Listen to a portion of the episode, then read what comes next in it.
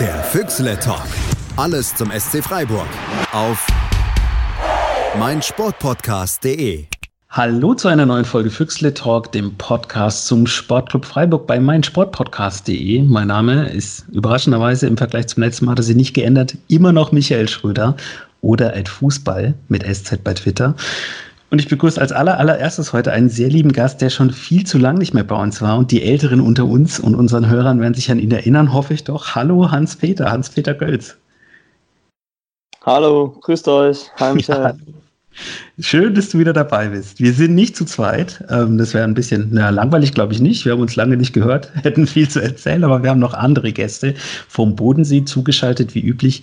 Der Philipp Schneider, die Schutzschwalbe mit Doppel-E bei Twitter. Hallo Philipp. Hallo. Und last but not least, den Herrn, den ihr beim letzten Mal vermisst habt und nicht nur ihr, Sven Metzger. Hallo Sven, Zugzwang 74 bei Twitter. Hallo. Jetzt sagst du auch schon Sven. Schönen Sven. guten Abend, hallo. Ja, ich, äh, ich lese gerade ein Buch, wo jemand Said heißt und es wird dann eine äh, Seite darüber spekuliert, wie man es ausspricht. Said Awita, Mittelstreckler, frühere Tage. nee, es geht um so ein, nee, ist eher so ein Krimi-Ding. So, bevor ich hier äh, fröhlich werde, möchte ich kurz was vorausschicken. Ich hoffe, das ist in eurem Sinne. Ich glaube, so wie ich unsere geheime Chatgroup einschätze, ist es so. Ähm, ich möchte ganz kurz, bevor wir darüber reden, weil ihr könnt euch alle darüber, ja, wird euch nicht überraschen, über was wir reden, ähm, dann selber ein Bild machen. Ich möchte aber kurz was zu diesem Brand sagen und darüber, was ich gelesen habe darüber und möchte eins einfach klarstellen, bevor wir in ein Gespräch miteinander einsteigen. Ich finde grundsätzlich das Erfinden von Sachen, spekulieren oder irgendwelchen Schwachsinn zu verbreiten, dass sowas überhaupt nicht geht.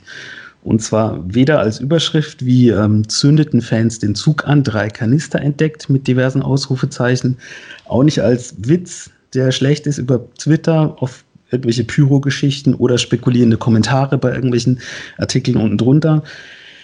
Macht es nicht, macht so einen Scheiß nicht mit, ähm, kauft keine Springer-Produkte, sollte sowieso niemand machen, meiner Meinung nach, und wartet ab, bis es Fakten gibt, egal um was es geht. Ähm, grundsätzlich auch aus Respekt vor Leuten, die betroffen sind oder vor Ort waren. Das wollte ich nur kurz vorneweg schicken. Und schon sind wir auch mitten im Thema drin.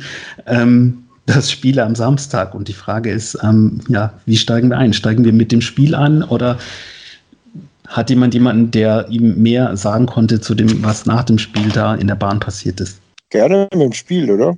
Würde ich auch sagen, das ist dann nämlich schön chronologisch und wir heben die Stimmung dann noch mal ein bisschen. Vielleicht, weil das Spiel war ja total. Das Spiel war total bombig. Nee, aber ähm, ganz klar ist, ähm, bei, es gab ja wohl mehrere Verletzte, da bietet es einfach der Respekt, ähm, was du gesagt hattest, aber ich würde schon sagen, lasst uns mal das Spiel reden, wenn wir keine Informationen haben, dann müssen wir auch nicht groß rumspekulieren. Genau, darum geht's. Ähm, Philipp, das Schönste an dem Spiel war, Punkt, Punkt, Punkt, aus meiner Sicht, dass wir uns getroffen haben und das Essen danach. Würdest du mir widersprechen? Ja, ich war ja nicht essen danach. Das war nicht mit uns. Du musstest sehr schnell wieder weg zum Flieger, was natürlich auch total ja, unserem Öko-Fan-Image widerspricht, den wir beim SC haben. Ich wurde in der äh, Schlange vorm Stadion gefragt, total entsetzt, ob ich wirklich mit dem Auto da bin. Und habe dann nur gedacht, oh gut, dass die dich nicht kennen.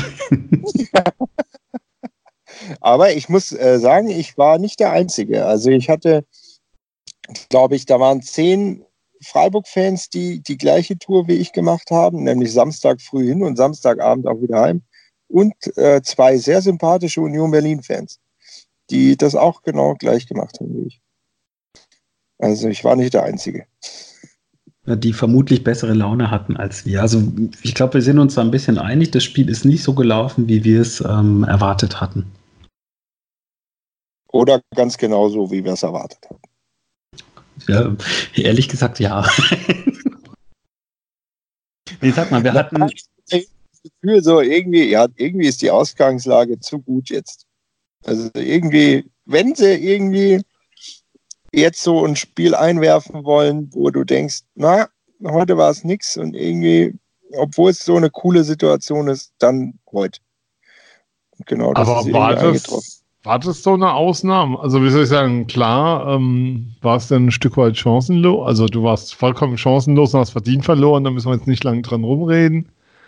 Aber dass es so vollkommen out of the blue war oder dass diese Möglichkeit jetzt so gar nicht mehr da ist, weil der SC jetzt auf einmal um die Meisterschaft mitspielt, wie wir ja so manchen ähm, Zeitschriften entnehmen durften und der SC als Meisterkandidat gilt, war ja, das sehr, sehr merkwürdig, was da ja, so äh, zu lesen. Aber dass so ein Spiel dann nicht, nicht drin ist, ich glaube, das hat keiner mehr gesehen. Oder wie soll ich sagen, ähm, das hat jetzt keinen überrascht, dass so ein Spiel noch drin sein kann. Und das war halt so eins von der Sorte, wie wir sie ab und zu halt mal haben, wo du früh ein Ding reinkriegst, irgendwie dir nichts nix großartig einfällt, ähm, du deinem Gegner wenig entgegenzusetzen hast, um da einen Ausgleich zu erzielen. Und es gab auch letztes Jahr so ein Spiel bei einem Aufsteiger, da hieß Fortuna Düsseldorf, wo das ähnlich aussah. Die Älteren erinnern sich noch. Ähm, also, wie soll ich sagen, die Mannschaft ist jetzt nicht auf einem Niveau, wo ich sowas unter der Kategorie hätte ich nie mit gerechnet, ein, einkategorisieren würde. Also nee, genau das meinte ich ja. ja. Also ich habe ehrlich gesagt mit so einem Spiel gerechnet, weil ähm, du einen Gegner hast, der quasi so spielt, wie der SC seine Heimspiele macht gegen große Vereine. Also kompakt stehen, giftig in einem Zweikampf und dann, wenn man den Ball hat, äh, probiert man es nach vorne. Und genau, und wenn du dann auch noch in der ersten Minute so ein Ding raushaust, als Union Berlin, da laufen die mit einer Brust rum, die ein breiter nicht sein kann. Und klar, die gehen dann in jeden Zweikampf. Und ähm, also, dass so ein Spiel irgendwann mal kommt, war klar, weil der SC jede Saison so ein Spiel drin hat. Und äh, mich hat es jetzt ohne Spaß nicht überrascht, dass es jetzt am Samstag war. Weil, und das darf man nämlich auch nicht vergessen, viele Nationalspieler unterwegs waren und ähm, relativ spät auch zurückgekommen sind und du keine gescheite Vorbereitung auf so ein Spiel machen konntest. Ja, du hast meine Notizen vermutlich nicht gelesen, sondern bist ein ja. ebenso guter Experte wie ich.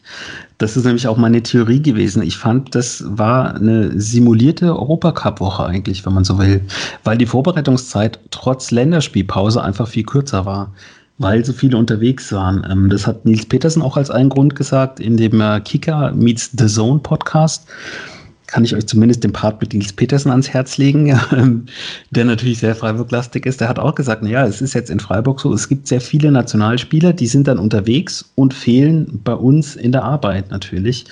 Ähm, hat mich ein bisschen gefreut, dass er das genauso sieht. Andererseits freut man sich natürlich nicht, wenn es so läuft. Also der, der Kollege hinter uns, der immer wieder versucht hat, so, so einen komischen, halb ironischen Champions League-Ohrwurm zu starten und äh, Chant gebracht hat, der war irgendwann nur noch nervig. Und ich hatte es nicht erwartet, dass sie jetzt Union an die Wand spielen, ganz ehrlich, aber ich hatte es auch nicht erwartet, dass wir da so absolut chancenlos sind. Also ich kann mich an konnte mich nach dem Spiel an eine Offensivaktion erinnern. Ich habe es dann nochmal komplett aufgezeichnet mir angeschaut und gesehen, aha, es waren zwei. Aber es waren wirklich elementare Sachen, die gefehlt haben. Also die, die berühmten paar Prozent, die man im Kopf, im Kopf eben braucht. Dieses, ja, wir laufen einfach mehr als der Gegner. Das gab es nicht diesmal. Es waren fünf Kilometer weniger. Auch Probleme einfach mit einem Gegner, der also jetzt äh, die Aufzeichnung nochmal angeschaut haben, finde ich sehr oldschool Ball, äh, eben nicht sehr oldschool mannorientiert gespielt hat. Ähm, fand ich irgendwie dann, dann schon fast wieder ganz, ganz interessant, mir das anzuschauen. Also, verlieren ist immer doof. Gegen Union tut es mir eigentlich dann gar nicht so wie. Also, ich verliere dann lieber einmal da als in Wolfsburg oder so. Trotzdem war das nervig, weil wir wieder bei dieser Diskussion sind, ja, was hätte sein können, Sven? Also ich weiß, du hast es eben schon sehr realistisch eingeschätzt. Wir wissen ja auch alle, um, um was es eigentlich geht in der Saison, nämlich möglichst schnell nicht abzusteigen. Ähm, aber die wird doch auch ein bisschen komisch, wenn du jetzt auf die Tabelle guckst und siehst, ja, wir haben jetzt bei Union Berlin mit 0-2 verloren, wir haben gegen Köln verloren, wir haben gegen Augsburg nicht gewonnen und äh, sind trotzdem Sechster. Und wenn du einfach eins von diesen Spielen gewonnen hättest, Tja, das wäre doch trotzdem schön, oder? Ja, klar wäre es schön, aber es wäre trotzdem keine Aussage, die irgendwie, soll ich sagen, eine, eine Belastungsbasis hätte, um es mal so auszudrücken, sondern ich gucke ja immer noch auf die Tabelle und denke, cool, die Punktzahl ist ganz gut. Du hast dort die Spiele bisher gewonnen, die du gewinnen musst, in großen Teilen. Also Ausnahmen natürlich dabei. Und ähm, wie soll ich sagen, so ein Unentschieden gegen Augsburg tut mir immer noch weh, weil das war einfach vollkommen unnötig. Aber dann hast du auch den verdienten Punkt gegen Dortmund geholt auf der anderen Seite, auch wenn der Spielverlauf natürlich das eigentlich dann eher als glücklich aussehen lässt. Aber so furchtbar viel gerissen hast du ja eigentlich noch nicht. Du hast beim gegen den letzten gewonnen, du hast gegen den 17. gewonnen, du hast gegen den 16. unentschieden gespielt. Ich habe gerade mal die Tabelle vor mir. Du hast gegen den 15. verloren, gegen den 14. verloren, gegen den 13., gegen den 11. gespielt. Dortmund ist das einzige Team bisher, lass mich lügen, was aus der oberen Tabellenhälfte stammt, gegen das man gespielt hat. Und dann ist es einfach vollkommen cool zu wissen, du hast in diesen acht Spielen 14 Punkte geholt und die geben dir eine Menge Stabilität und Sicherheit. Und alles andere, was so drumherum gemacht wird momentan, nee. Ähm, was für mich ein bisschen schon verwunderlich war am Samstag, um jetzt nochmal aufs Spiel zu kommen und vielleicht auch nochmal über ein paar Dinge zu reden. Ähm, ich weiß, die Aufstellung und so, wir haben es ja öfters davon gehabt, dass wir gesagt haben, zu defensiv, also uns zu defensiv oder was auch immer. Aber kein Petersen und kein Grifo auf dem Rasen beim Spiel bei Union Berlin hat mich dann schon erstaunt für die Startelf. Ich habe sie auch nicht ganz verstanden gehabt, wenn ich mir das angeschaut habe, wie man gegen Dortmund angefangen hat. Aber ähm, das am Samstag habe ich dann so gar nicht mehr kapiert. Weiß nicht, wie es euch da ging. Ich habe mich gefragt, was hat Grifo eigentlich im Moment nicht, was er letzten Winter hatte. Also der kam ja und war sofort in jedem Spiel in der Startelf. Und jetzt haben sie ihn fest verpflichtet für angeblich sieben Millionen. Ja. Und er spielt nicht. Also habe ich mich gefragt, hm, wo hakt es da? Oder sind die anderen so viel besser als noch letztes Jahr im Winter? Weiß ich nicht. Also. Ja, also, also da war ganz viel. Für auf jeden Fall, wenn er, wenn er, wenn es Richtung Ecke oder Freistoß geht, weil das, also gut finde ich es ja nicht im Moment. Die, die Standards, wenn Grifo nicht auf dem Platz ist. Das stimmt gerade, die Ecken, ja. Sorry, Hans-Peter? Ja, liegt es vielleicht auch an der Kadergröße, an dem Wettkampf intern, dass es einfach für Grifo eine unangenehme Situation mit sich bringt, dass er sich nicht so im Training entwickeln kann und ein Streich halt die Trainingsleistung misst und er da einfach so seine Schwierigkeiten hat, weil er ja, also Ver Vermutung, Vermutung, aber in Hoffenheim ja auch so, ja, auf die Hinterbank gerückt ist und jetzt äh, in Freiburg dann doch nicht wie im letzten Winter der äh, Heilsbringer oder halt die perfekte Unterstützung ist, sondern einer von einem großen Kader, der natürlich ähm, sehr viel, sehr viel ähm, fußballisches Können, sehr viel spielerisches Geschick, Standards, Technik, alles hat eigentlich, was man denkt, was es braucht, aber im Gefüge, im, in der Mannschaft ähm, ein bisschen sich schwer tut und Streich dann halt sagt, ja, Leistung passt nicht so ganz, Bank. Da habe ich so noch nie drüber nachgedacht. Also ich habe eher dann, ja, bei mir ist immer das Problem, ich kann immer nicht sagen, wenn, wenn jemand nicht spielt, ist es blöd, dem zu übermitteln als Trainer, du spielst heute nicht. Das muss man ja verkaufen als, du bist jetzt nicht schlecht, sondern jemand anders ist halt gerade besser. Und da bin ich dann eher beim, beim Philipp, dass ich mich auch frage, so was, ähm, also ich, ich tue mich gerade ein bisschen schwer, ihr merkt das, weil ich nicht, nicht eigentlich nicht irgendwelche Namen nennen will, wo ich sagen will, ja, das hat mir jetzt nicht gefallen, dass der gespielt hat, aber im Endeffekt muss ich es machen, weil sonst laber ich hier vor mich hin. Ähm, ich frage mich das halt genauso, was hat ein, was hat ein Höhler, was hat ein Grifo nicht, was hat ein Höhler, was hat ein Petersen nicht. Ähm, es waren Sachen auf der Bank, wo du sagst, okay, da sind noch Optionen. Vielleicht gab es einen total coolen Masterplan, der dann so ein bisschen konterkariert wurde, dass man ja nur zweimal wechseln konnte durch die frühe Verletzung von Schwolo. Aber selbst dann denke ich halt, ähm, bestimmte Spieler, also in meiner Welt würde Petersen immer spielen und in meiner Welt würde Grifo auch immer spielen. Jetzt sind wir alle nicht dabei beim Training, klar. Aber wenn wir jetzt über ein Spiel reden, wie am Samstag, wovon wir alle jetzt bis jetzt gesagt haben, da hat es vor allem offensiv gefehlt. Ähm, dann die Spieler selber teilweise auch sagen, Dominik Heinz, ja, es war alles ganz okay bis auf den letzten Pass. Dann ist doch der erste Spieler, der mir einfällt, bei uns im Kader, ist doch Vincenzo Grifo. Oder bin ich da falsch gewickelt? Nee, schon. Ich glaube, dieses, dieses Mal war es wirklich vielleicht auch okay. Der kam hat 90 Minuten gegen Liechtenstein gespielt für Italien. Am Dienstag konnte er am Freitag das erste Mal trainieren. Da kann ich es dann schon verstehen, dass er dann vielleicht nicht sofort von Anfang an spielt. Äh, diesen Samstag. Aber mh, hm, ich glaube, man hätte trotzdem noch andere Optionen gehabt. Also äh, ich fand es auch wahnsinnig zäh. Aber ohne es jetzt zu wissen, ich glaube, dass Streich äh, einer Mannschaft so lange vertraut, wie er das Gefühl hat, äh, das funktioniert. Und diese Ausstellung hat gegen Dortmund funktioniert.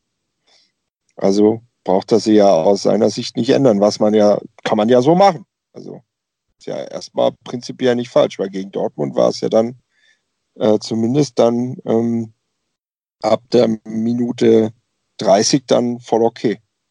Wobei du gegen Dortmund auch mit Viererkette gespielt hast, ne? Schon nochmal so ja, ein kleiner, du, kleiner Unterschied. Also gegen Dortmund hast du ja die erste halbe Stunde, darf man auch nicht vergessen, Hasenfußball gespielt. Das war ja, ja also das war ja so, dass du gedacht hast, wenn es 90 Minuten so geht, ähm, dann gibt es hier eine Packung. Ähm, was, was mich halt so ein bisschen, also was du, du kannst natürlich damit kommen, Spielverlauf, du kriegst ganz früh dieses Traumtor zum 1-0 und hast eigentlich eine Mannschaft auf dem Platz, die darauf geeicht war, wie soll ich sagen, diesen, diesen, Ra diesen Rasenumgraben Fußball von Union, den sie ja daheim spielen, auch mit diesem unglaublichen Publikum, das so anzugehen und dagegen zu stehen. Und das war mit dem 1-0 eigentlich ein Stück weit hinfällig. Weil dann hattest du auf dem Rasen nicht das Team, das dir die Möglichkeit gab, offensive Impulse zu setzen, weil dann fehlen dir einfach die Spieler dazu. Da ist ein, auch ein Haberer keiner, da ist ein Höhler keiner. Ähm, also da hast du halt mit Grief und Petersen deine zwei stärksten Waffen, um mal dieses blöde Wort zu benutzen, auf der Bank einfach sitzen. Und das ist schon, ja, der Spielverlauf lief dann ein Stück weit schief an der Stelle, aber trotzdem sollte da einfach mehr kommen. Und das kam halt nicht mehr. Also ich mache ja auch viel Video, eine Formulierung, die ich sehr mag von unserem Trainer-Team. Mache ich natürlich nicht, aber ich habe mir das Spiel, wie gesagt, nochmal angeschaut und es war schon faszinierend zu sehen, dass die Waldschmidt komplett ausgeschaltet haben und wie. Also der hatte diesen Trick, ich verrate es jetzt natürlich, äh, weil ich weiß, die anderen Bundesligisten hören hier nicht zu. Uns hört doch eh keiner. keiner, den sich interessiert, genau. Ähm, der lässt sich ja gerne zurückfallen. Und es ist schon witzig zu sehen, wenn du dann immer einen Defensivspieler hast, der das dann halt, der dann mit rausgeht und trotzdem der Raum, den die Mannschaft dann kriegt, nicht genutzt wird, weil man eben so spielt, wie man immer spielt. Und das hat, war was, was mich so ein bisschen, so ein bisschen erschrocken hat, dass man nicht so, ja, ich will nicht sagen Plan B nicht hat, sondern so den Plan 1a, dass ich eben, wenn ich merke, nach drei, vier Versuchen, okay, wenn der rausrückt, wenn er sich zurückfallen lässt, der Waldschmidt, dann rückt einer mit raus und dann fehlt er ja in der Theorie hinten. Also könnte man theoretisch einen überspielen. Das, sowas ist überhaupt nicht passiert, weil, wie gesagt, wieder die Offensive eigentlich gar nicht stattgefunden hat. Es gab einen Fernschuss in der ersten Hälfte und das war's. Ähm, das ist eigentlich das, was mir so ein bisschen Sorgen macht, wenn ich ganz ehrlich bin, weil ich bin schon ein Stück weit bei dir, Philipp, dass, dass ich auch sage, so, naja, es war ja klar, dass wir jetzt nicht jedes Mal gewinnen und es wäre nicht der SC, wenn er jetzt viermal hintereinander auswärts gewinnt aber lustig wäre es trotzdem gewesen. Ähm, aber auf der anderen Seite, die krassen Spiele kommen ja jetzt dann alle. Und ähm, es ist immer einfach zu sagen, ja, das muss man gewinnen, aber ich finde, wenn man zwei Wochen lang überall liest, bei jeder Aussage von jedem Spieler, dass man irgendeine Welle reiten will, solange es geht, dann hatte ich schon gedacht, dass es noch, ja, dass man die noch ein Spiel reitet, einfach diese Welle. Und es, es war eigentlich nicht so, dass ich gesehen habe, eine Mannschaft, die jetzt auf diesen Tabellenplatz ins Spiel geht, auf dem sie nun mal stand, punktgleich auf Platz 4, hat Selbstbewusstsein und probiert was. Ähm, die war eigentlich durch ein Sonntagstor gleich komplett am Boden. Und das ist schon, schon was, was mir so ein bisschen Sorgen macht. Oder sehe ich das zu krass, Hans-Peter? Nee, gar nicht. Ähm, aber was ich so jetzt auch die ganze Zeit auch bei dem Spiel und äh, insgesamt zu der Situation im Hinterkopf habe, ist halt einfach auch das, dass man, Sven, du hast vorhin ganz gut gesagt, fand ich, ähm, gespiegelt im Prinzip die eigene Heimspielstärke oder Heimspielatmosphäre mit dem, dass man halt einfach genau das macht, was Union mit uns gemacht hat. Es war einfach äh, ja, Spiegelbild für das, wie wir bei so Top-Spielen zu Hause umgehen und so war es einfach, dass Union da auch erstens ja genau das Tor früh gemacht hat und zweitens dann halt einfach ähm, da reingegangen ist und den Kampf so geführt hat mit der Atmosphäre, mit der Stimmung im Stadion. Ähm, ja, dass der SC da auch ein bisschen überrumpelt war, insgesamt glaube ich, ähm, dass die Mannschaft dann in den Rhythmus kam und ja, das alles ein bisschen komisch war. Ähm, pff, überhaupt mal noch irgendwo einen Fuß reinzukriegen. So habe ich es gedacht. Außerdem, ja, äh, auch zu dem, ähm, wie, wie vorhin gesagt schon, äh, auf dem Boden der Tatsachen ankommen, ist auch mal nicht schlecht, weil drei Auswärtssiege haben wir jetzt diese Saison schon. Das gibt es manchmal in zwei Jahren, in den letzten Jahren, Sven. Dein Wink im Zaunfall habe ich gerade vorhin so auch äh, mitgenommen. Äh, ja, muss man da auch mal ganz, äh, ganz zufrieden sein. Und ähm, jetzt war halt wirklich mal das Spiel, das man hätte gewinnen sollen, auf dem Papier, in der Realität auch wieder so auswärts normal, wie der SC eigentlich auswärts agiert. Also es ist gut, dass das Pokalspiel zu Hause ist. Genau, richtig. Da drehen wir einfach den Spieß um. Ich hoffe, es kommen genug Leute ins Stadion zu unserem Heimspiel, auch wenn es Pokal ist unter der Woche. Ähm, und voll, ja. oder? Ja, ist voll. Ja, ich, äh, ja also ich habe genau für eine Freundin versucht, nach Karte eine Karte zu holen und ist nur noch Ticket Zweitmarkt auf. Perfekt. Dann ähm, ja. auf geht's. Einfach mal um. Also Unioner bringen mit Sicherheit genug mit. Ja. Ja, hoffentlich sind wir dann laut genug. Ja, was ja dann wieder schlecht ist, genau. Ja. Ähm, aber ja, einfach den Spieß umdrehen und vielleicht aber auch ja, Erkenntnis aus dem Spiel raus mit in das andere Spiel nehmen. Ja. Also auf jeden Fall geht da noch was. Also es gibt noch Restkarten, sehe ich gerade. Okay. Aber ich fand schon, dass Union schon auch limitiert ist. Also das ist schon keine Übertruppe. Also jetzt mal ganz abgesehen von dem, also von dem Pokalspiel. Äh, also das ist okay, die kämpfen, beißen, aber wenn du jetzt die Tore an, anschaust, das war ja Zufall. Also der Fernschuss, klar, dem darfst du nie so viel Zeit geben, hast du nicht gut verteidigt, ja. aber den macht er auch nicht jede Woche so und das 2-0, ganz komisches Tor. Also sonst gehst du da vielleicht mit einem 0-0 raus. Ich fand jetzt nicht, dass Union das zwingend so viel besser gemacht hat, sondern hat einfach Tore zu einem guten Moment gemacht hat. Aber das ist doch die Qualität von der Mannschaft. Also da würde ich schon ein bisschen widersprechen, weil ähm, du ja auch gesehen hast, ähm, da war schon mehr, die hatten schon mehr an Chancen und da war schon was da. Also es war jetzt nicht ja, so, ja. dass da nichts war. Also nee, nicht, ein... nichts ist übertrieben, aber äh, da waren die jetzt auch nicht. Also im Verwerten von diesen klaren Torchancen fand ich die jetzt auch nicht gut. Wirklich. Ja, aber stell dir mal vor, die verwerten die Dinger noch dann ein bisschen. Ha, dann reden wir ja, ja über ein ganz anderes. Klar, klar aber also, wenn der also Postenschuss reingeht, wenn der nicht abgepfiffen wird, der Treffer, äh, dann steht es 0-4. Und man hätte sich nicht beschweren dürfen, ganz ehrlich. Was mich gewundert hat, war, dass es eigentlich sehr einfache Mittel waren. Also das ist jetzt keine, keine Mannschaft wie Paderborn, die sagt, wir spielen alle an die Wand und dann funktioniert es nie. Das ist eher die Mannschaft, die erstmal alle Füße irgendwo drauf und gegenstellt und auch, also Lukas Höhler hat ein paar üble Tritte abbekommen in der Anfangsphase und erstmal so gesagt, okay, bis hierhin. So, und wenn ihr über eine Linie geht, dann tut's weh. Und damit sind sie durchgekommen und das ist auch ganz unterhaltsam irgendwie zu sehen, mal, dass sowas auch nach wie vor funktioniert. Das war jetzt kein total zerstörerisches ähm, Spiel. Ich fand schon, dass sie offensiv wesentlich mehr gebracht haben als wir. Und es tut ein bisschen weh. Das ist einfach so. Ähm, aber ähm, insgesamt war das schon ein verdienter Sieg, da sind wir uns, glaube ich, alle einig. Oder eine verdiente Niederlage ja, für uns. So rum ist es, glaube ich, besser. Aber man muss ja auch sagen, neben nochmal drauf zu kommen, was Chancen und so anging, Tide hat ja ein gutes Spiel gemacht. Also wenn man jetzt das 2-0 kann man diskutieren, ob er zu weit vorne steht oder so, sieht er zumindest unglücklich aus. Aber Tide hat ansonsten ein gutes Spiel gemacht und du kannst da auch durchaus mit einer 4-5-0-Packung heimgehen bei dem, was da auf dem Rasen war. Und ähm, deswegen tue ich mir einfach schwer mit der Bewertung. Ähm, die waren levitiert und so gut war es nicht und so, die waren vollkommen überlegen. Punkt. Ja, waren sie. Äh, sehe ich auch so. Tida hat es auch gut gemacht, wirklich, sehe ich auch so. Was mich so ein bisschen, ähm, also ich finde, dass Freiburg sie hat stärker gemacht, wie sie eigentlich sind. So, und das ist Freiburgs Problem, dass Union Berlin dieses Spiel total verdient gewonnen hat. Brauchen wir überhaupt nicht, nicht eine Sekunde diskutieren.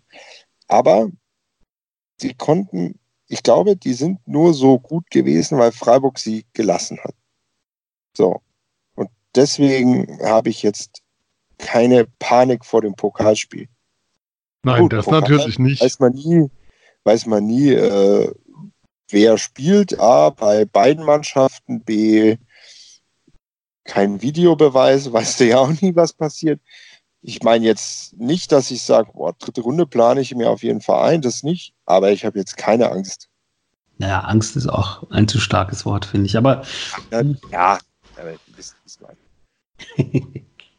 Ja gut, das heißt, äh, können wir zusammenfassend vielleicht sagen, die Laune ist wieder ein bisschen besser als am Samstag. Ähm, Gerade um nochmal den Kreis zu schließen, so ein bisschen, weil ja auch nach dem Spiel nichts wirklich Schlimmes passiert ist. Also wenn man diese Bilder sich nochmal vor Augen ruft, kann man eigentlich allen nochmal nur sich bei allen bedanken, die da waren, dass sie besonnen gehandelt haben und nicht wie ähm, das Allgemeinbild, was die Allgemeinheit von Fußballfans hat.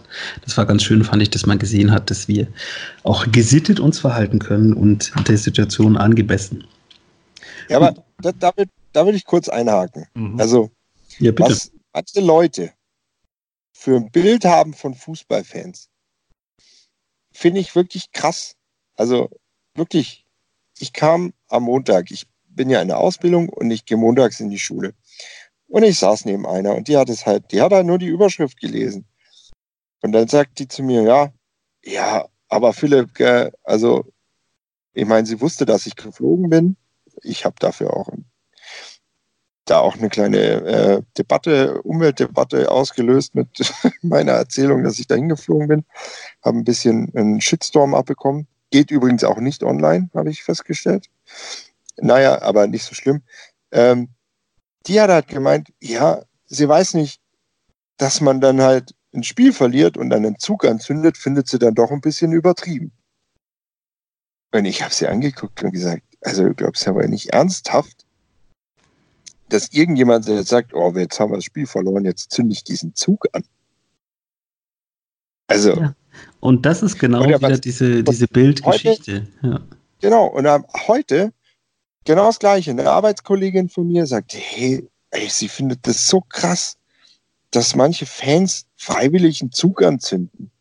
Nur weil sie ein Spiel verloren haben. Ich sage, ey, also, nee, Fußballfans sind normale Menschen und da sind Idioten dabei.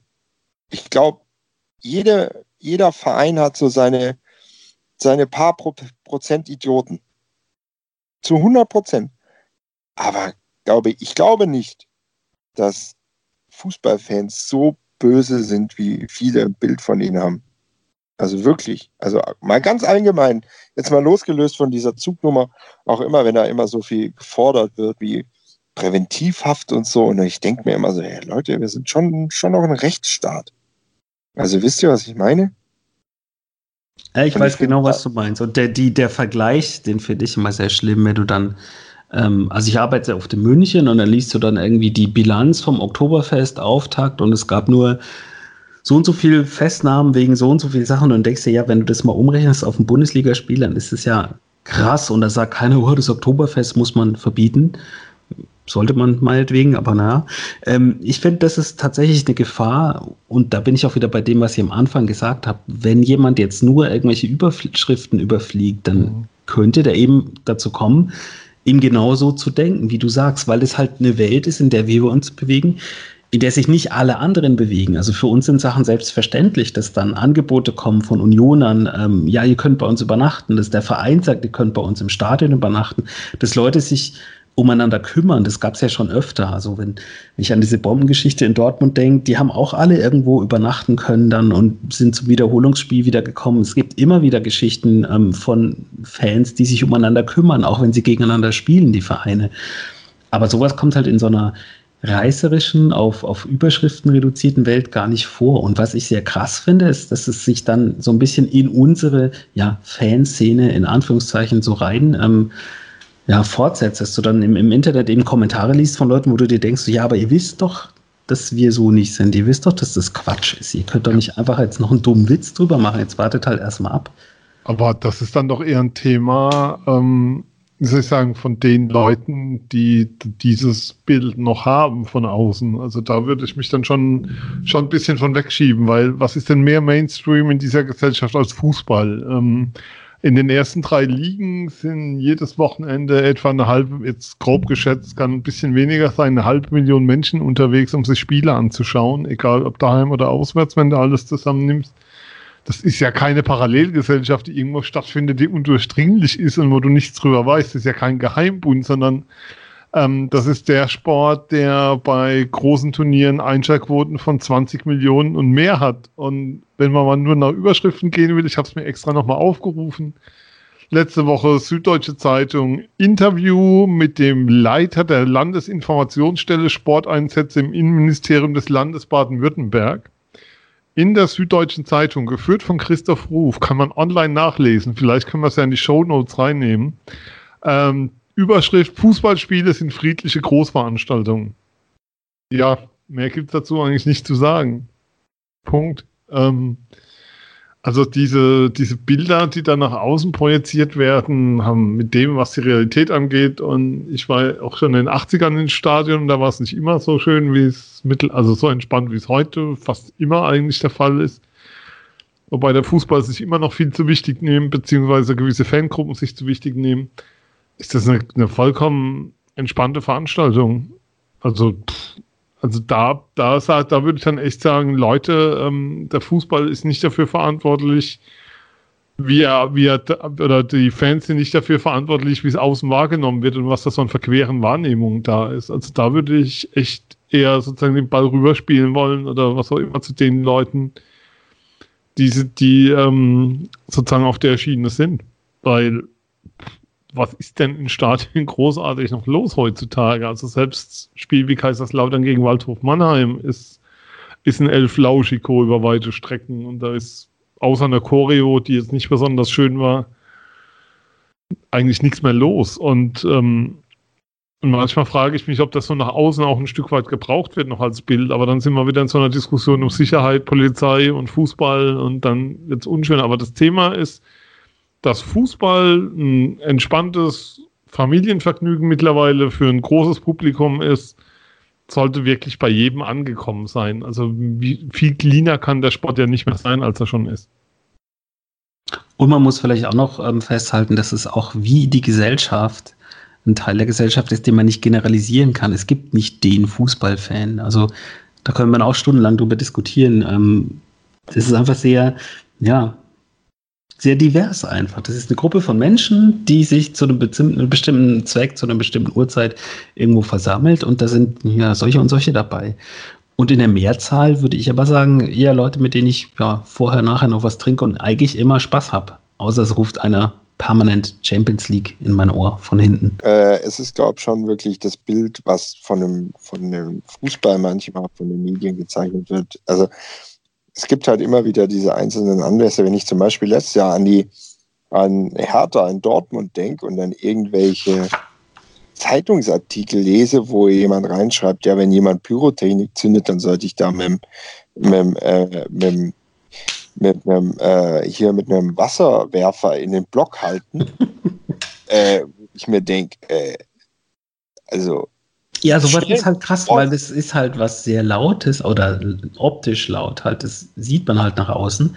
Aber wir waren ja in dem Block gestanden am Samstag und es waren wie viele Leute? Zehn vielleicht? Ja, zehn. Und da waren aber vielleicht zweieinhalbtausend drin und das ist auch wieder so ein Kollektivding. Aber naja. Zweieinhalbtausend waren da, zehn Leute haben was abgezündet. Das, wie ich finde, noch sehr sicher. Also, die haben das hochgehalten, die standen nur, also da standen nur Leute, die aus der ihrem Umfeld darum, mhm. da passiert nichts. Und wenn's, und wenn einem was passiert, dann weiß er schon genau, dass er ein Risiko eingeht, wenn er jetzt irgendwie.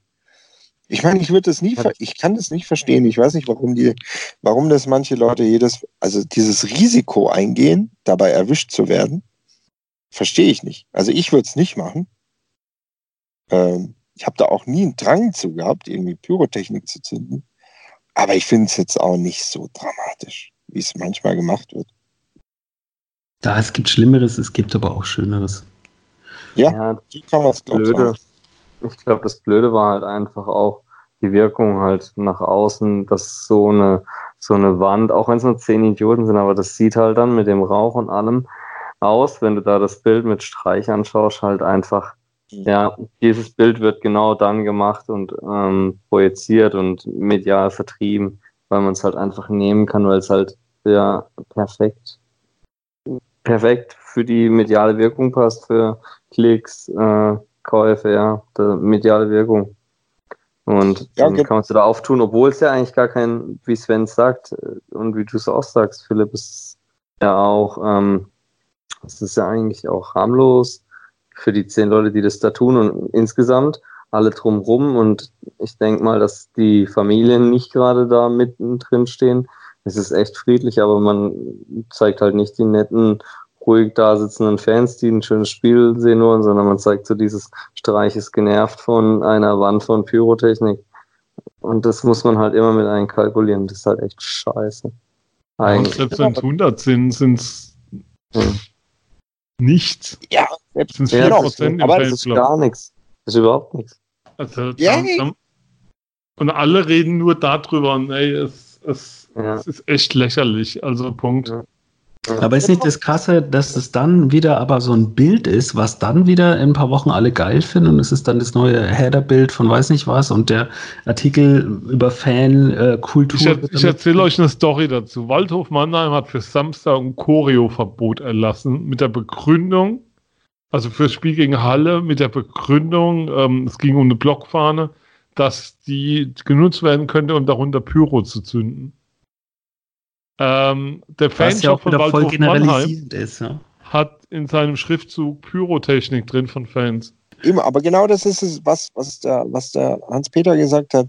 Da wird dieses Bild gezeigt und die Leute sehen das dann mit der Überschrift drüber und dann ist der Artikel drunter, haben Freiburg-Fans ihren Zug selber angezündet? Fragezeichen. Die lesen diese zwei Sachen und hören dann auf und haben dann aber ein Bild und dann kommt am Montag einer zu mir hin und sagt, sag mal Philipp, warum zündet ihr denn euren Zug an? Und ich da, also ich stand wirklich da und dachte mir, das gibt es nicht. Also die wollen sich da noch nicht weiter über informieren. Ich meine, das habe ich ja auch. Also ich, ich lese manchmal auch nur die Überschrift und äh, informiere dich mich dann nicht weiter, wenn mich das Thema nicht interessiert. Aber mit dem Unterschied, dass ich das halt weiß und dann nicht sag und dann nicht zu irgendjemand hingeht, wo ich weiß, der interessiert sich für das Thema. Äh, und sag, sag mal, was war denn da am Wochenende bei euch los? Was soll denn das? Weil der wahrscheinlich genauso dasteht, wie ich dastehe, wenn zu mir jemand sagt, warum zündet ihr euren Zug an? Und vor allem ihr, ne? Also Ja. als ob ich da mit, mit dabei bin. Genau, da ist dann wieder die. Frage, was ist schlimmer, Philipp, wenn du den Zug anzündest oder wenn du fliegst? Wahrscheinlich. Ich, ich habe dann nur geantwortet, naja, ich bin ja geflogen hin und zurück, aber ich konnte mich zurückhalten, mein Flugzeug anzuzünden. Gott Knapp. sei Dank. Gott sei Ganz Dank. knapp.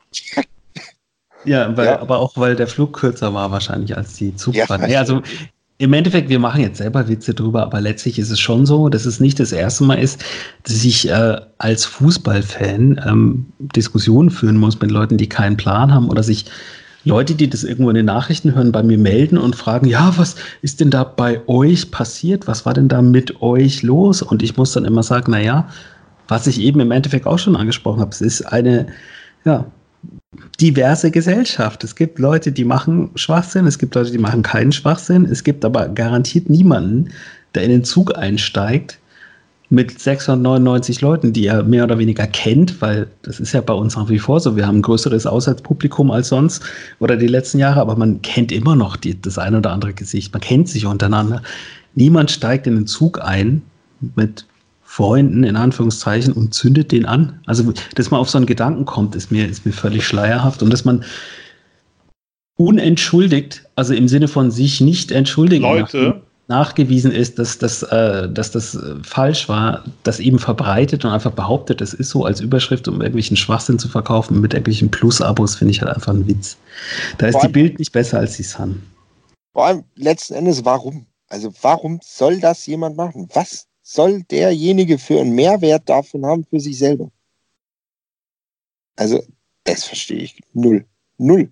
Also im Endeffekt kann man, glaube ich, festhalten, dass niemand was davon hat, dass man allgemein, was die Medien angeht, und ein kurzer Ausflug von mir, der ganz kurz ist, denn ich arbeite in den Medien, bestätigte Fakten wiegen immer mehr als irgendwelche Live-Berichte und irgendwelche äh, ja, ganz schnellen Updates und irgendwelche Spekulationen. Deswegen, egal um was es geht, ob irgendein Idiot durch Halle rennt, ob irgendwo ein Zug brennt oder was auch immer passiert, ähm, wartet halt einfach mal ab, was da war und danach lest das, was da war, aber nicht bei der Zeitung mit den großen vier Buchstaben, sondern bei einer mit Text.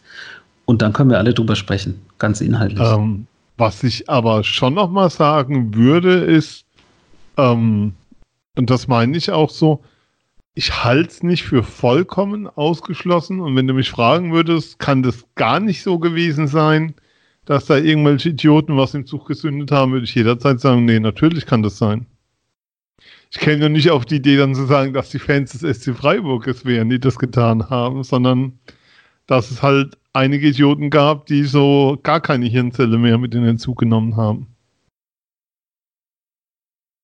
Ja, würdest du bei einem Sonderzug, wo quasi jeder namentlich bekannt ist, also würde ich das für mich tatsächlich, ohne dass ich alle Leute kenne, die da drin waren, tatsächlich ausschließen. Also Nein, weil die Kombination aus ähm, Dummheit und Alkohol ist bei Zugauswärtsfahrten eine, die es teilweise echt schwierig macht, Dinge unter Kontrolle zu halten. Ja, gut, also. Ganz, ich, ganz klar, ganz, also kriegst von mir eine ganz klare Aussage, nee, würde ich, hm. würd ich trotzdem nicht ausschließen. Nee, also ich habe äh, halt natürlich verfolgt, was so äh, gemeldet wurde und es war ja eigentlich, es gab relativ schnell Augenzeugen, es gab relativ schnell auch Handyfotos von dem. Es war ja glücklicherweise auch jemand einfach da von der Freiwilligen Feuerwehr. Da sind so viele gute Sachen passiert, zufällig wo eigentlich relativ schnell klar war, bis auf ausgeklammerte Reaktion des äh, Zugbesitzers erstmal, der gesagt hat, nee, nee, nee, das kann auf keinen Fall ein technischer Defekt sein, dass ich fand, dass man schon relativ schnell sehen konnte, es geht in Richtung technischer Defekt, wenn man alles in dem beisammen hat. Ähm, und es sieht ja jetzt tatsächlich auch danach ja, aus. Ja, nee, aber hättest, ich meine, hättest die erste Reaktion, hätte mich da jemand gefragt, so rum, hätte ich es nicht von vornherein für vollkommen ausgeschlossen gehalten. Übrigens, ich hatte, äh, ich hatte. Aber die Leute kamen alle über Nacht heim, ne? Also sie durften dann die Zentral, Zentralbahn, Zentralstation heißt ja der Besitzer des Zuges und die haben denen wohl zugesagt, dass sie den, also dass sie die Heimfahrt bezahlen und es ist wohl noch ein Nacht-ICE gefahren von Berlin aus und die Leute kamen wohl ähm, in großen Teilen heim. Über ja, also ich habe von manchen gelesen, die übernachtet haben ich habe auch von einem gelesen, relativ schnell an dem Abend noch, dass der ein Hotel und einen Flug gebucht hat am nächsten Tag. Und manche sind auch gleich heim. Ja. Also ich glaube, von diesem Angebot, das Union Berlin gemacht hat, ähm, musste keiner Gebrauch nehmen. Ja. Und auch der ST hat ja angeboten, das darf man ja auch nicht vergessen, ja. der ST hat ja auch angeboten, ähm, Busse zu chartern und diese zu bezahlen. Also auch das äh, sollte man vielleicht nicht unerwähnt lassen, dass ja. auch der SC gesagt hat, hier, okay, gut. Und was man nochmal wirklich rausstellen muss, ist, was das für die Organisatoren und die Organisatorinnen eine Arbeit heißt. Ähm, mhm. Ähm, das ist ein Team, gab es ja ein Interview in der Badischen Zeitung jetzt ähm, von acht bis zehn Leuten, die das alle ehrenamtlich machen. Und das bringt sich ja komplett an Grenzen, was Organisationsabläufe, Aufwand, Beantwortung von Anfragen, alles angeht. Kann man nur jeden Hut vorziehen, ähm, wer sich das dann so, so gibt. Und also ja, da so seine Zeit reinhängt für so einen Sonderzug mit den Folgen, die jetzt sind. Und das bedeutet ja auch fürs Orga-Team nochmal, ja, ich glaube, da geht es in die Potenzierung, was die Mehrarbeit angeht. Und da kann man echt nur einen Hut vorziehen. Na, du nimmst mir das aus dem, aus dem Mund, das Wort. Das ist tatsächlich was, was ich noch sagen wollte. Also großen Respekt dafür. Vor allem, die sind ja auch alle ewig unterwegs gewesen schon. Die waren ja alle auch vor Ort und du wirst irgendwann unkonzentriert und musst dich dann noch um, um alle möglichen Sachen kümmern, die du überhaupt nicht auf dem Schirm hattest. Wie jetzt werden noch irgendwelche Wertsachen hin und her geschickt und jeder muss sein, seine Tasche und so weiter und so fort. Also es ist, glaube ich, an sich nicht einfach, sowas zu organisieren, sonst gäbe es das öfter. Und wenn dann noch sowas passiert, Gott sei Dank ist nichts passiert, in Klammern, ähm, dann potenziert es, wie du sagst, die Arbeit nochmal hoch, weiß ich nicht, 100 oder 1000, wer weiß.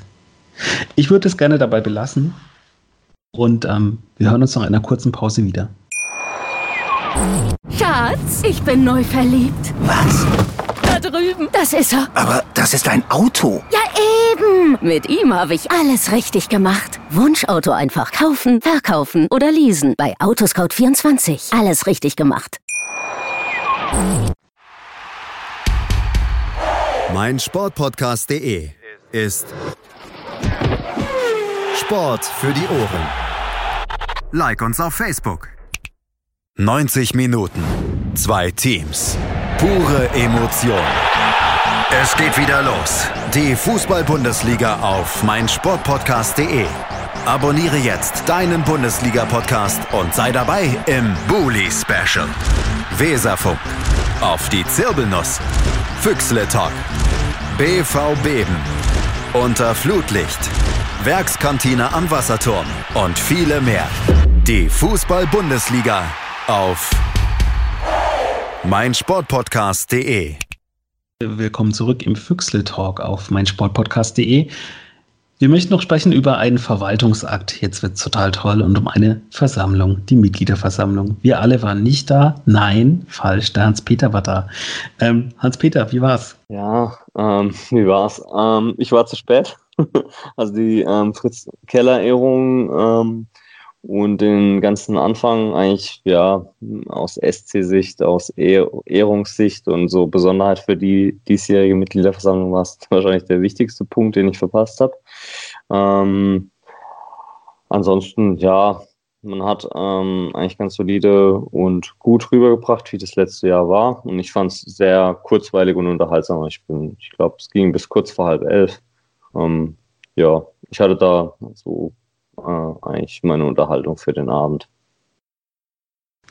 Hervorragend. Und ähm, wir haben jede Menge Rekordzahlen nicht gehört. Es war eigentlich ein ganz, ganz solides Jahr. Ähm, wir haben aber zwei Sachen gehört ähm, oder nachlesen können, wenn man nicht da war, muss ich vielleicht in meinem Fall korrekterweise sagen, die ich relativ spannend fand. Das eine war eine Geschichte, da ging es ähm, um den Ticket-Schwarzmarkthandel. Ähm, das war mir nicht bewusst, dass der Verein da so extrem hinterher ist. Da gab es nämlich einen, äh, ja, einen Mitgliederantrag, einen Redebeitrag oder erzähl du lieber, du warst vor Ort. Ja, genau. Ähm, das war auch so eher schon zum Schluss eigentlich und ähm, fand ich persönlich dann, also gerade so, wenn was vorgetragen wird oder sonstiges von Mitgliedern angebracht wird, ähm, das war fast spannender als die reine Mitgliederversammlung mit all den Punkten, Themenpunkten, die man dann ja doch im Voraus äh, anschauen kann, lesen kann und eben dann noch die Zahlen dazu und ein bisschen Vortrag serviert bekommt. Das ist das, wo dann halt auch darauf reagiert werden muss, dass die Fans anbringen. Und der gute Herr ähm, hat halt eben einen Antrag stellen wollen, dass in der Satzung ein Ausschluss oder halt äh, eine Mitgliedschaft gekündigt werden kann, wenn ein Fan auf dem Schwarzmarkt Tickets erwirbt oder verkauft ähm, in irgendeiner, äh, nur wenn er sie verkauft, in irgendeiner Weise. Ähm, und das wollte er, dass es in die Satzung mit aufgenommen wird. Daraufhin hat man sich, so wurde es dann auch vorgetragen, also es war mehr oder weniger so ein, ähm, ja, ich sag mal, abgestimmtes ähm, Vortragen von dem Mitglied. Ähm, hat man dann erklärt, wie das stattfindet und er hat es auch selbst geschildert, wie ähm, da die Abläufe sind. Also es gibt eine Software, das wird äh, IT-basiert ermittelt, wo auf welcher Plattform irgendwie im Internet dann auch Tickets ähm, im Schwarzmarkt online verfügbar gemacht werden. Die ist bundesligaweit wird die verwendet. Ähm, und dadurch haben die Vereine und ähm, eben auch die, äh, die Bundesliga selber den Überblick, wie, was der Schwarz, Schwarzmarkt macht. Und die Vereine können das dann auch mit kontrollieren. Tickets, die da über den Schwarzmarkt einhergehen, ähm, äh, können sie ermitteln. Und ähm, wie genau haben sie jetzt nicht dargestellt, also ins Detail, aber sie haben es diesem Mitglied vorgeführt aufgrund seines Antrags persönlich vor Ort, wie das ähm, gemacht wird, also wie man da vorgeht, sodass dann am Spieltag der, ähm, das Ticket gesperrt ist und ähm, da im Prinzip dann derjenige, der mit dem Ticket äh, rein ins Stadion möchte, nicht rein darf, sondern äh, einen Aufpreis, also denselben, den Original-Ticketpreis für sein Ticket nochmal zahlen muss und ähm, ja, im Prinzip die Chance hat oder ja, die Möglichkeit hat zu sagen, ähm, hey, gib dem Schwarzmarkt keine Chance. Du hast jetzt dein Ticket da gekauft, du hast jetzt den Preis gezahlt, aber wir als SC Freiburg, wenn du uns die Daten und die Möglichkeiten gibst, ähm, klagen im Prinzip beim Verkäufer den Schwarzmarktpreis für das Ticket ein und in deinem Namen und ähm, ja, gehen damit gegen die Schwarzmarktpreis ähm, ja, oder den ähm, ja, gegen dieses willkürliche Geld verlangen, teure, teures Geld verlangen für ein Ticket für ein Bundesligaspiel vor, um das einfach ähm, zu kontrollieren, um das in den Griff zu kriegen. Ja, das war ganz spannend. Also es ging ziemlich lang. Ich fühle mich jetzt auch gerade lang aus. Es war echt sehr spannend. Ja, aber zu Recht. Also das ist ja tatsächlich eine sehr spannende Sache, die mir so nicht bewusst war, ähm, dass es wirklich so ein, so ein Monitoring dafür gibt. Ähm, glaubt ihr, dass das aus oder dass das was ist, was wir jetzt diese Saison noch erleben und dass sich das ein bisschen erledigt, wenn wir viel mehr Plätze haben, diesen, diesen Schwarzmarkt ab der neuen Saison? Ähm, ich glaube, dass dieser Schwarzmarkt immer ein Thema sein wird, auch im, soll ich sagen, wenn du weitergehst, ähm, die Spiele gegen, gegen Große werden ja immer ausverkauft sein. Also das hast du ja immer wieder. Ähm, für mich ist ja auch immer so ein Thema, wo kommen eigentlich bei den Spielen gegen Dortmund und Bayern die ganzen Gästefans her auf diesen Plätzen, ähm, die dann in Trikots sitzen, wo du denkst, sind das Dauerkartenbesitzer oder Mitglieder oder sind das Leute, die sich eine Dauerkarte kaufen, um sie dann für ein Spiel irgendwie am Stadion zu vertickern oder so.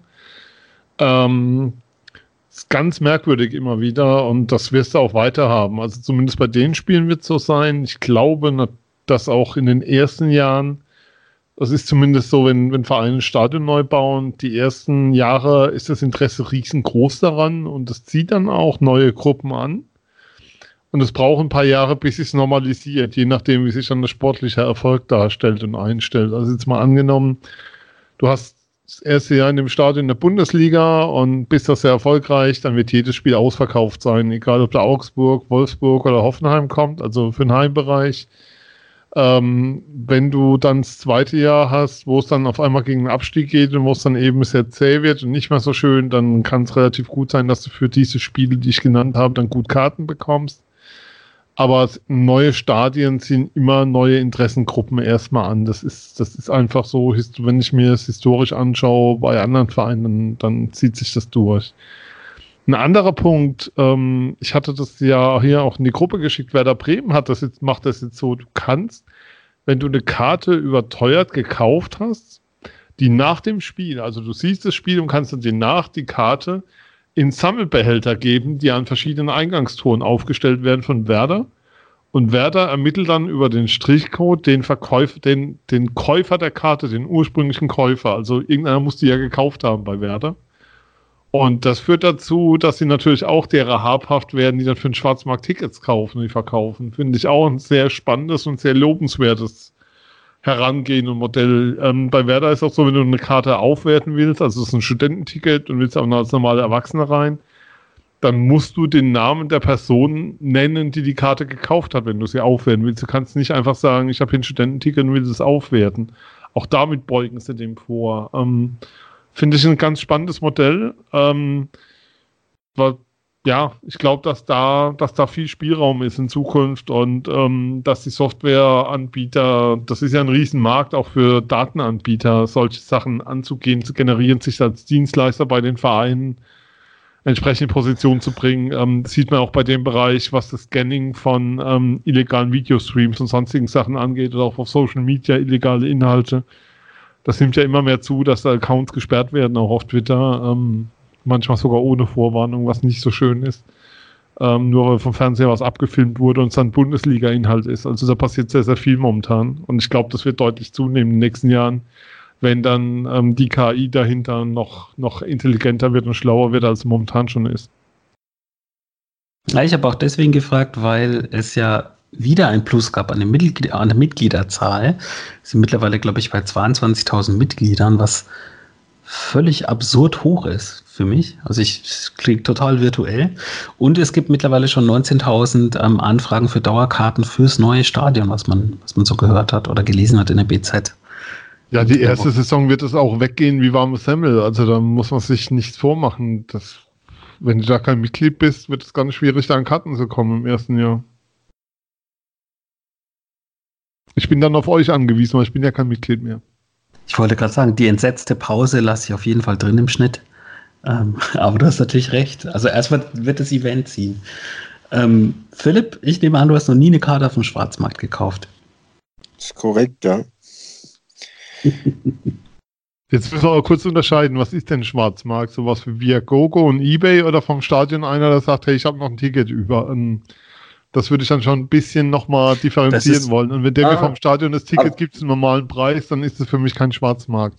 Ja, für nee, mich auch. Für nicht. mich auch nicht. Nee, das, das ist für mich normaler Zweitmarkt. Also genau. wenn zu mir einer kommt und sagt, er will das Doppelte vom Eintrittspreis, dann kriegt er einen Mittelfinger gezeigt. Also das ist, das ist dann, das, da geht es dann für mich los, so diese gewerblichen Händler und so. Das ich ja, finde, aber Unterschied ich, ich da, Ja, klar. Ich muss da gerade nochmal einhaken. Der SC hat dann auch eben in dieser Runde ähm, betont, dass es geradezu vor den Stad äh, vom Stadion auch, und das beobachten die auch, ähm, mafiöse Zustände hat mit ähm, so äh, Gangs oder Ticketverkauf, Aufkaufen und so äh, verkaufen. Also nicht überteuert, aber eben, dass da, wie du sagst, Sven, da würde, glaube ich, jeder von uns einen Mittelfinger zeigen, aber dass vorm Stadion eben so die Leute, die da stehen, äh, kaufe Ticket, suche Ticket und so, dass es da auch ähm, da ist eine sehr krasse Entwicklung beobachtet. Ähm, also nicht nur im Internet, sondern halt eben auch vorm Stadion, wo die Leute positionieren. So, das ist schon heftig. Ähm, also ganz klassisch, du steigst aus der Straßenbahn aus und dann steht da einer mit einem Pappkarton in der Hand, suche Ticket. Und das sieht nicht so aus, als würde er sich für Fußball interessieren. Und das ist ja auch bei Konzerten immer wieder. Also gerade bei ja. so diesen großen Namen, die dann ausverkauft sind. Du gehst da hin an die Halle und siehst, vorne steht einer, suche Ticket und ja. hinten steht dann hinten steht dann so der Rest, steht dann der Teil, der, der andere Teil der Gruppe, der die Dinger vertickert. Das ist ja. mittlerweile sehr, sehr klassisch und du, du siehst eigentlich von weitem, dass wer das, also dass das gewerbsmäßig gemacht wird und das ist keine Überraschung mehr. Okay. Ähm, worauf ich nochmal raus wollte, Hans-Peter, du hattest uns ja die Zahlen geschickt aus der MV, die Folien dankenswerterweise in die Gruppe rein. Ähm, die Eigenkapitalquote beim SC ist ja nun, also wir müssen es nochmal rausstellen, weil ich glaube, nicht jeder kennt die Zahlen, der uns hört. Ähm, Eigenkapital SC Freiburg 75 Millionen Euro oder 76 Millionen, Entschuldigung. Da fliegt dir echt die Kuh. Also das ist ja kompletter Wahnsinn, wie du finanziell dastehst. Ja, korrekt. Also ich bin ja auch ähm, da dann, also ich saß wirklich da und habe gedacht, pff, verdammt, also äh, ja, alle anderen Bundesliga-Vereine sollen sich das mal anschauen. Das ist riesig viel Geld. Vor allem, ja, wie man das Kapital halt auch mit Sicherheiten etc. sieht, also wie es aufgeteilt ist. Ich glaube, wir müssen die danach mal noch die Bilder zur Verfügung stellen. Ähm, das war schon phänomenal eindrucksvoll da zu sehen und vor allem auch mit dieser, ähm, ja, man hat es bei der Präsentation gemerkt, wie der SC da einfach auch nicht von der Linie abweicht. Ähm, die Arbeit, wie wir es aus den vergangenen Jahren, wie wir es schon immer kennen, auch zu machen, auch was, was der Umgang mit Geld angeht, ist Wahnsinn. Also ich habe hier nochmal die Zahlen ganz kurz. Äh, ich habe es aufgerufen, 30.06.2019. Ähm, das sind eine andere Zahlen, weil die Zahl, die ich, die ich zitiert hatte, war bezogen auf den 31. Dezember 2018. Da steht dann Spielervermögen 30, Euro, 30 Millionen Euro. Rücklage Stadion 30 Millionen Euro. Und dann hast du immer noch eine Sicherheitsreserve von 23,2 Millionen Euro hinten dran.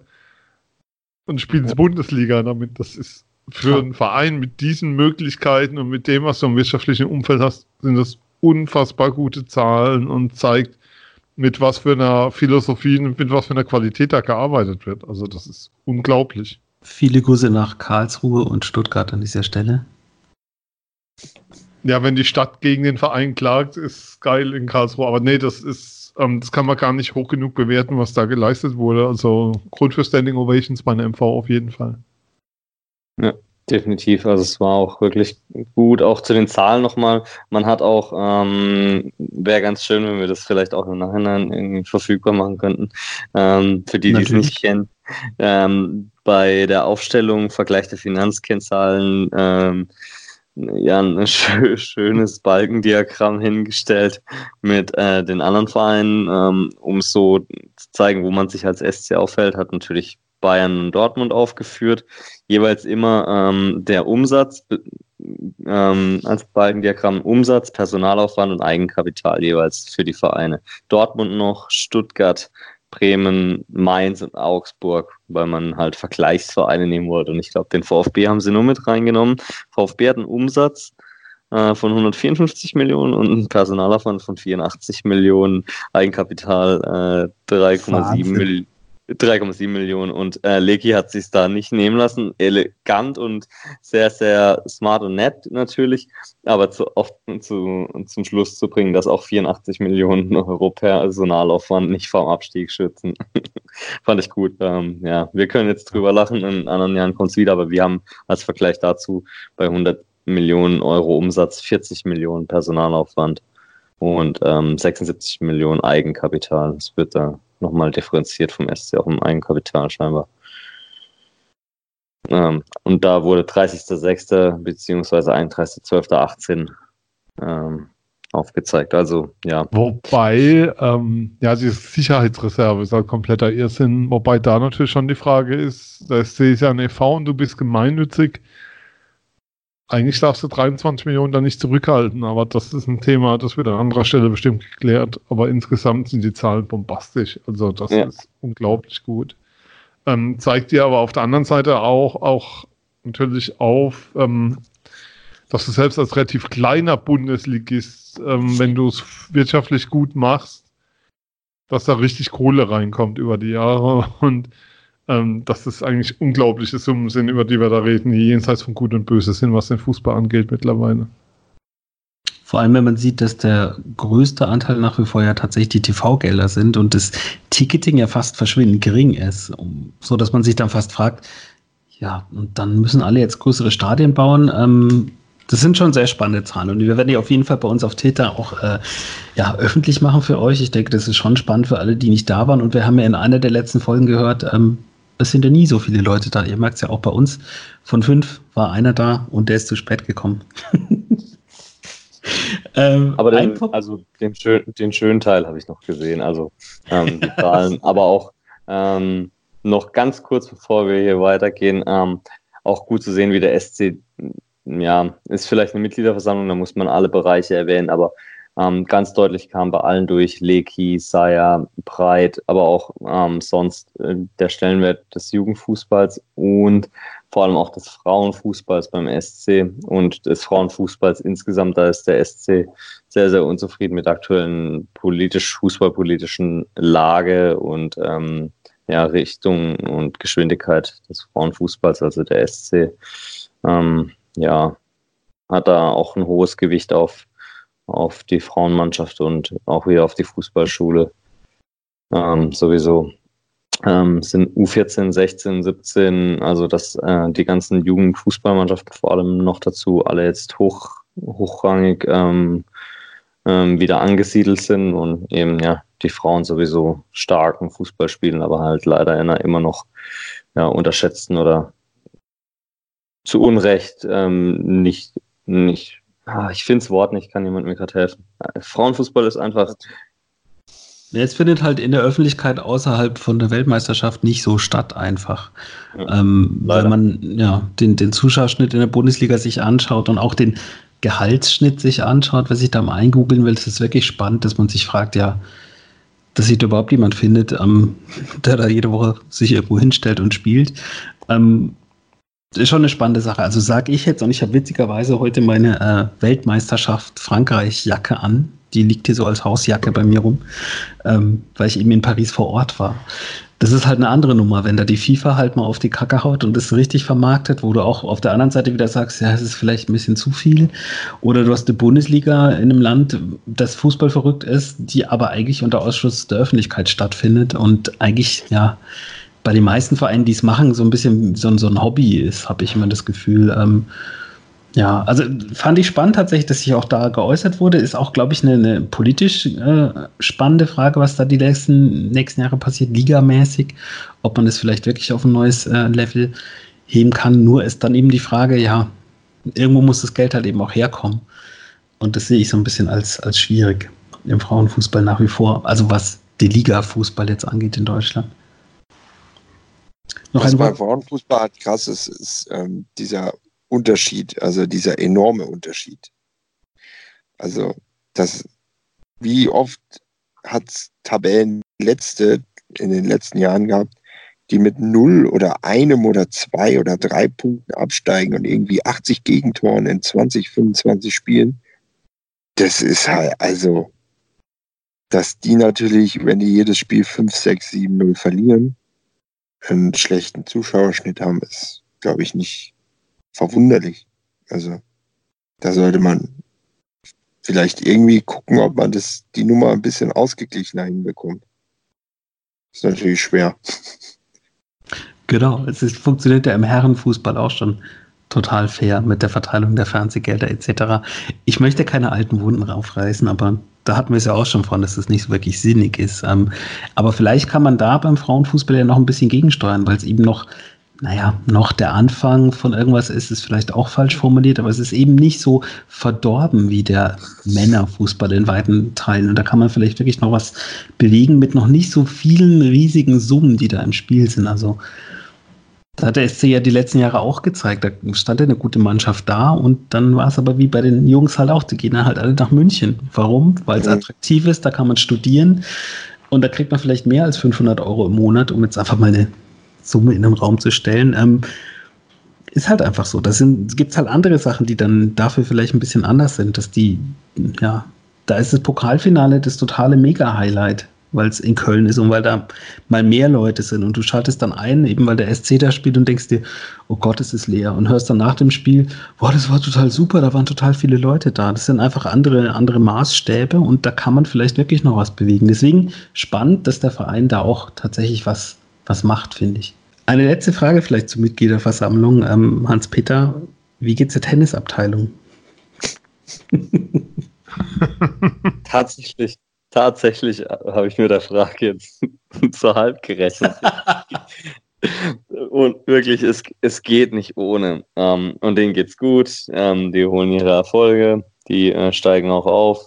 Ähm, so ganz bin ich da nicht gefolgt, ähm, weil ich einfach schon ja zig Jahre weiß, dass es den Tennis gibt, die machen da auch wirklich eine gute Sache und ähm, das ist im Verein eigentlich nochmal so ein eigener. Ich kenne mich nicht tief damit aus, aber die leben ihre SC Freiburg Tennisabteilung ähm, und da geht es ähnlich familiär zu wie beim SC. Ich möchte aber jetzt hier keine falschen Aussagen dazu treffen, wie es äh, da steht. Ich habe da nicht so die tiefen Einblick. Wunderbar. Ja, Wahrscheinlich spielen sich da totale gut. Dramen ab hinter den Kulissen. Wir wissen es noch nicht. Das halten wir vielleicht fest. Vielleicht sollten wir da mal hingehen bei Gelegenheit. Wer weiß. Es war ein sehr schöner Abend. Ähm, wenn keiner von euch mehr noch einen Wunsch hat, ähm, würde ich es tatsächlich dabei belassen. Ich finde, wir müssen jetzt nicht die nächsten 80 Spiele tippen noch. Wir wünschen uns, glaube ich, alle, dass wir im Pokal weiterkommen und ansonsten. Naja, also ich habe mich furchtbar gelangweilt mit euch. Ich wollte euch schon immer was sagen, aber ich habe mich all die Jahre nicht getraut. das gibt Feuer für die nächste Folge auf jeden Fall. Naja, gut, zusammenfassend. Sven. yes, und nur in die Richtung. Wer wegfährt aus dieser fröhlichen Runde in den Urlaub oder sonst wohin, dem wünsche ich gute Reise. Danke. Ansonsten den lieben Hörern an die Geräte. Ich winke euch virtuell zu. Wir hören uns im nächsten Monat spätestens wieder. Und dann stehen wir in der dritten Runde im Pokal. Und die Tabelle ist immer noch total cool. Das verspreche ich euch. Bis dann. Schatz, ich bin neu verliebt. Was? Drüben. Das ist er. Aber das ist ein Auto. Ja, eben. Mit ihm habe ich alles richtig gemacht. Wunschauto einfach kaufen, verkaufen oder leasen. Bei Autoscout24. Alles richtig gemacht. Der Füchsle Talk. Alles zum SC Freiburg. Auf meinsportpodcast.de.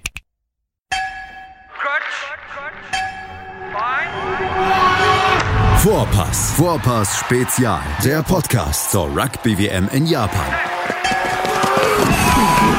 Ab dem 20. September liefert dir Andreas Thies mit den Experten unseres Rugby Talks Vorpass Ja, alles rund um das Rugby-Event des Jahres. Wird Neuseeland zum dritten Mal hintereinander Weltmeister? Wer kann die All Blacks gefährden? Und kann Gastgeber Japan auch 2019 überraschen? Seid dabei, wenn Vivian Bahlmann, Donald Peoples und Georg Moltz die Rugby-WM für dich analysieren. Vorpass Spezial auf meinsportpodcast.de. Schatz, ich bin neu verliebt. Was? Da drüben. Das ist er. Aber das ist ein Auto. Ja, eben. Mit ihm habe ich alles richtig gemacht. Wunschauto einfach kaufen, verkaufen oder leasen. Bei Autoscout24. Alles richtig gemacht.